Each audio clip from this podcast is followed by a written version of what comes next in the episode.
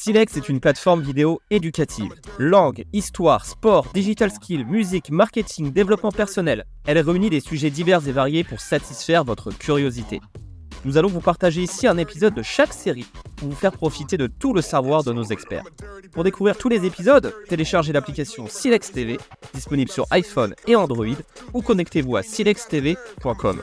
Plus qu'à écouter et apprendre.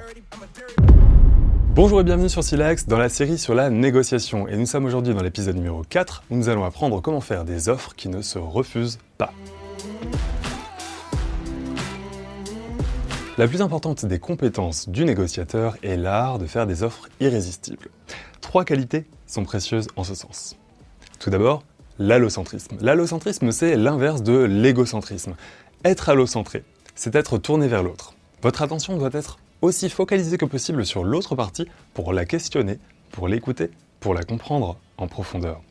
Comprendre sa situation avec une grande acuité. La prochaine fois que vous avez une conversation, essayez de ne pas du tout parler de vous. Soyez uniquement dans l'écoute. Pensez uniquement à l'autre, à son mérite, à ses honneurs, à ses envies. Ne faites que questionner. Ne ramenez aucun sujet à vos souvenirs, ni aucun exploit à vos qualités. Oubliez-vous. Faites preuve d'abnégation. N'existez que pour valoriser votre interlocuteur. Et vous aurez une petite idée de ce que désigne l'allocentrisme. Deuxième qualité, la connaissance. Vous devez connaître votre interlocuteur et surtout ses intérêts presque mieux qu'il ne les connaît lui-même. Dépendamment du contexte de négociation, partez en quête de renseignements. Plus l'enjeu de la négociation est élevé, plus le renseignement devrait être riche et précis. Prenez toujours soin de respecter une certaine éthique dans la manière, dans la direction des informations que vous recueillez. Même si c'est vrai qu'au-delà d'un certain niveau d'enjeu, par exemple des conflits d'ordre industriel, d'importants contrats internationaux, l'autre partie pourra ne plus s'offrir le luxe de ne pas vous déranger. Alors, Faites la liste des acteurs décisionnaires impliqués dans la négociation et renseignez-vous. Renseignez-vous sur leur réputation, renseignez-vous sur leur carrière, renseignez-vous sur leur fait d'armes, renseignez-vous sur leurs hobbies, sur leurs habitudes, sur leur fréquentation et sur le nombre de sucres qu'ils prennent dans leur café. Tentez de remplir un petit tableau de la situation. Si cela peut vous paraître étonnant à la base, sachez que tous les types de contraintes qui s'appliquent sur l'autre partie sont bonnes à prendre en compte. Et cela comprend les contraintes budgétaires, les contraintes techniques, les contraintes financières, les contraintes éthiques, les, contraintes, calendaires, les contraintes sentimentales, les contraintes physiques et même les contraintes sanitaires. En matière de négociation, l'information, c'est le pouvoir. Toute information est bonne à prendre parce qu'elle vous révélera quels leviers sont actionnables pour faire pression sur la partie adverse et favoriser vos positions? La troisième grande qualité d'un bon négociateur ou d'une bonne négociatrice, ce sera l'audace. Quand j'étais en faculté de psychologie, je me souviens qu'on m'a fait jouer à un jeu, un jeu qui a changé ma vie, en me donnant une leçon inoubliable. Et aujourd'hui, j'aimerais bien vous proposer d'y jouer vous aussi. Et seuls ceux qui se prêteront véritablement au jeu bénéficieront pleinement de son enseignement. Voici une figure carrée, composée de 9 points. Prenez un crayon pour reproduire cette figure sur un papier. Ne regardez pas la suite de cet épisode avant d'être parvenu à résoudre l'énigme suivante, ou avant d'avoir essayé pendant au moins 10 bonnes minutes successives. Voici l'énigme. Comment relier tous les points de ce carré en seulement 4 lignes, sans lever votre crayon de la feuille posée à plat? Hop hop hop, ne trichez pas, mettez pause et je vous retrouve dans 10 minutes.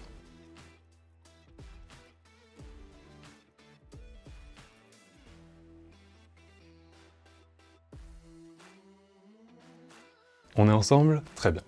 À ce stade, soit vous avez trouvé la solution par vous-même, soit vous avez succombé à l'envie irrésistible qu'on vous la dévoile. Rien ne vous empêche de sortir du carré, de faire dépasser les lignes. Nous avons souvent à l'esprit des règles implicites que nous ne sommes pas tenus de respecter. Et s'en libérer apporte parfois de nouvelles opportunités. La créativité, c'est aussi savoir s'émanciper de certaines contraintes inutiles. Voilà donc trois grandes qualités qui sont essentielles pour devenir de bons négociateurs et formuler des offres irrésistibles. L'allocentrisme, la connaissance et l'audace. À présent, voyons comment prendre appui sur la psychologie de l'interlocuteur pour formuler toujours des offres auquel il ne résistera pas. Tout d'abord, la technique du leurre. Certains interlocuteurs sont bornés, ils veulent sentir qu'ils en imposent, qu'on ne leur fait pas à l'envers, qu'ils savent marchander. Ils voient ça comme une preuve de force ou comme une preuve d'intelligence. Mais quoi qu'il en soit, tirer les couvertures les flatte.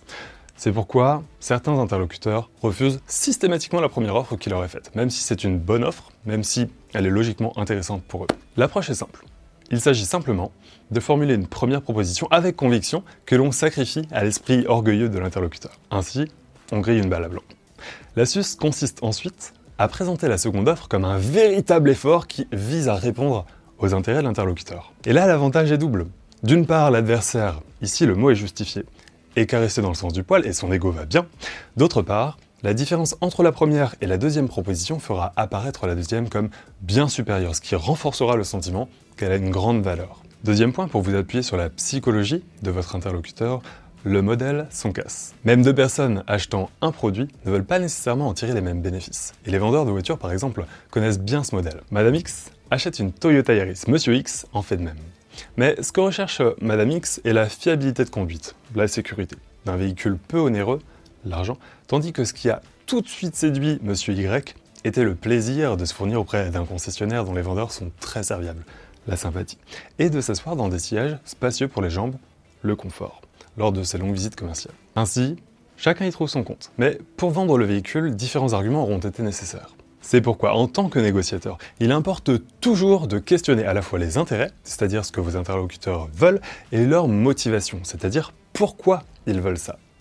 Cela permet tout simplement d'adapter votre discours. Tout cela nous amène à mon point suivant, il faut toujours parler de ce qui intéresse l'interlocuteur plutôt que de parler de vos intérêts à vous.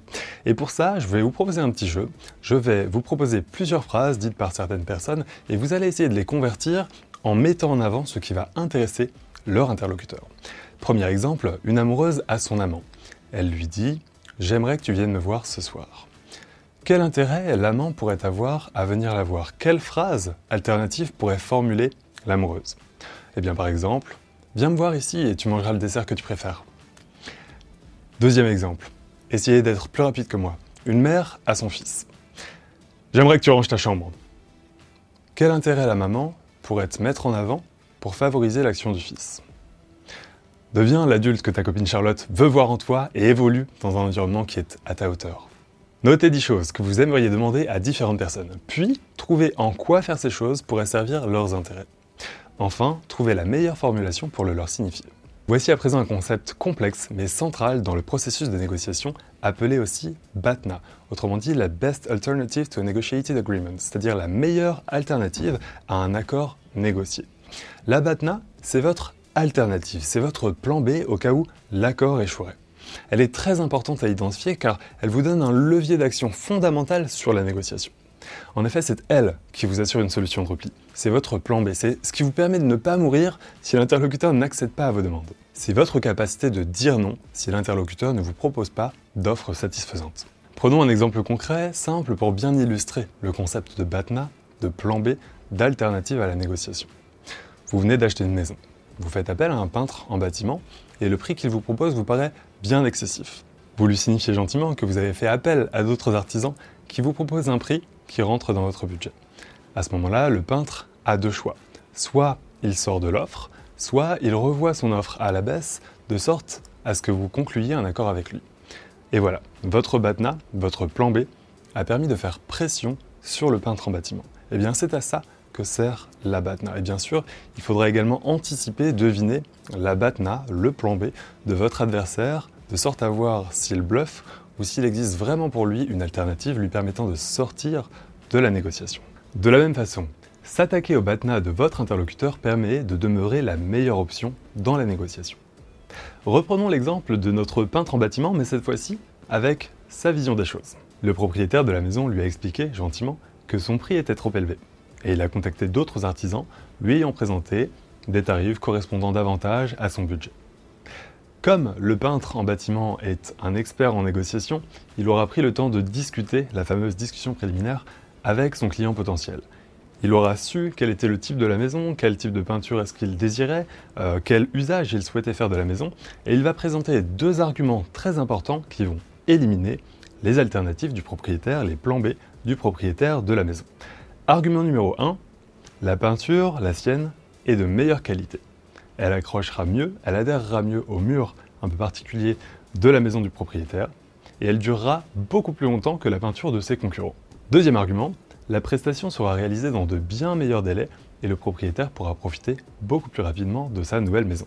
Avec ces deux seuls arguments, le peintre en bâtiment aura éliminé la concurrence, aura supprimé l'alternative, le plan B, la BATNA du propriétaire et deviendra une offre irrésistible. C'est la fin de ce quatrième épisode sur la façon de formuler des offres irrésistibles. Trois choses à retenir, il y a des qualités importantes à développer, il faut s'appuyer sur la psychologie de votre interlocuteur et il est important de toujours connaître les BATNA, c'est-à-dire votre plan B et le plan B, la sortie négociation de votre interlocuteur.